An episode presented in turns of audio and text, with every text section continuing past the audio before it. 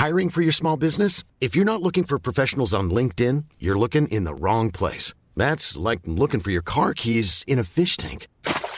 LinkedIn helps you hire professionals you can't find anywhere else, even those who aren't actively searching for a new job but might be open to the perfect role. In a given month, over 70% of LinkedIn users don't even visit other leading job sites. So start looking in the right place. With LinkedIn, you can hire professionals like a professional. Post your free job on linkedin.com slash people today.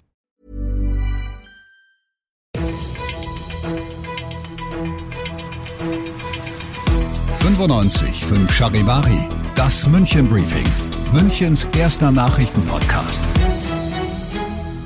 Mit Christoph Kreis und diesen Themen.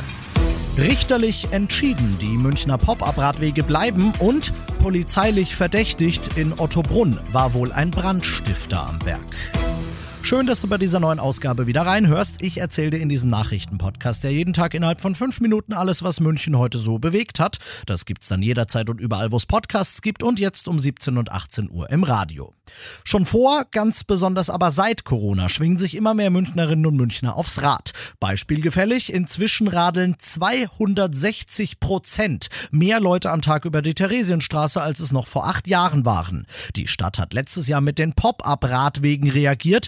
Zunächst temporäre und inzwischen permanente Radelspuren auf besonders viel befahrenen Münchner Straßen, die heute nochmal zusätzlich legitimiert worden sind. Das Verwaltungsgericht hat nämlich eine Klage gegen sie ziemlich eindeutig abgewiesen.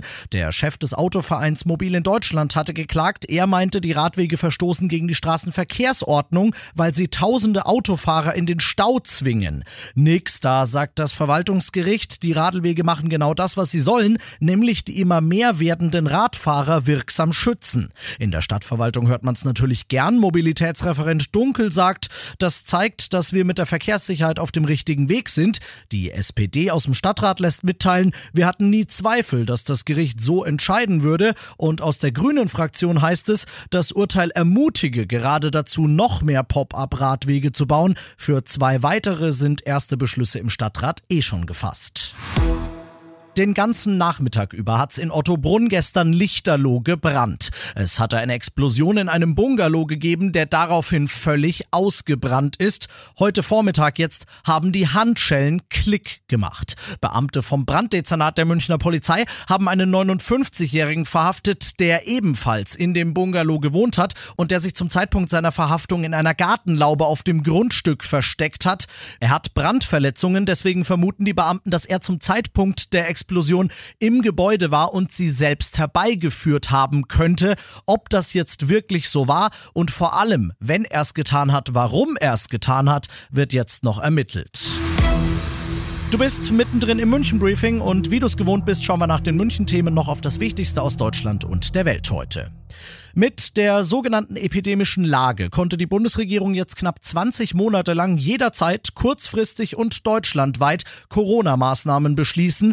Ab dem 25. November soll Schluss damit sein. SPD, Grüne und FDP, also die wohl künftige Ampelkoalition, will das so und die epidemische Lage durch eine Übergangsregelung ersetzen, die ja quasi einen Maßnahmenwerkzeugkasten für die Bundesländer enthalten soll, Charivari-Reporterin Michelle Cradell. Die Länder können dann je nach Infektionsgeschehen vor Ort über weitere Maßnahmen entscheiden. Dafür soll es einen Maßnahmenkatalog geben.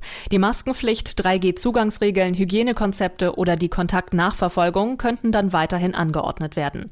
Die sogenannte Übergangszeit soll dann am 20. März enden, vorausgesetzt, dass keine neuen Mutationen auftauchen, gegen die Impfungen weniger schützen.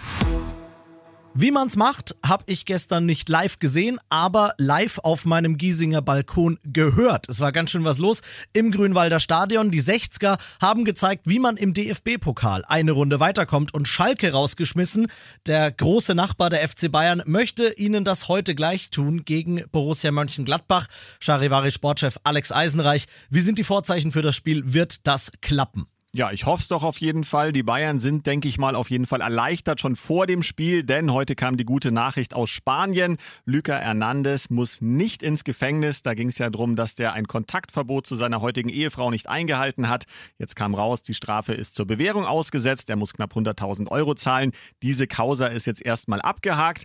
Julia Nagelsmann sitzt noch in Quarantäne, das dürfte aber auch nicht das große Problem sein. Das kennen die Bayern jetzt und sie haben natürlich noch ein bisschen was gut zu machen, denn die Bilanz gegen Gladbach ist nicht so ideal, dass ein kleiner Angstgegner. Von den letzten 15 Pflichtspielen gab es nur sechs Siege. Also das möchte ich mal gesagt haben. Insofern glaube ich, wird spannend. Ja, aber ganz ehrlich, so wie die Bayern drauf sind in der Bundesliga im Moment, mache ich mir da ehrlich gesagt wenig Gedanken. Ich tippe jetzt einfach mal ah, 3-1 Bayern. Hätte ich auch gesagt, dann muss ich jetzt auf 2-0 runtergehen. Dann gehen wir auf 2-0 runter. Zu 0 stört Manuel Neuer sicherlich auch nicht. Danke Alex, das Spiel heute Abend live zu sehen in der ARD. Anpfiff ist um Viertel vor neun.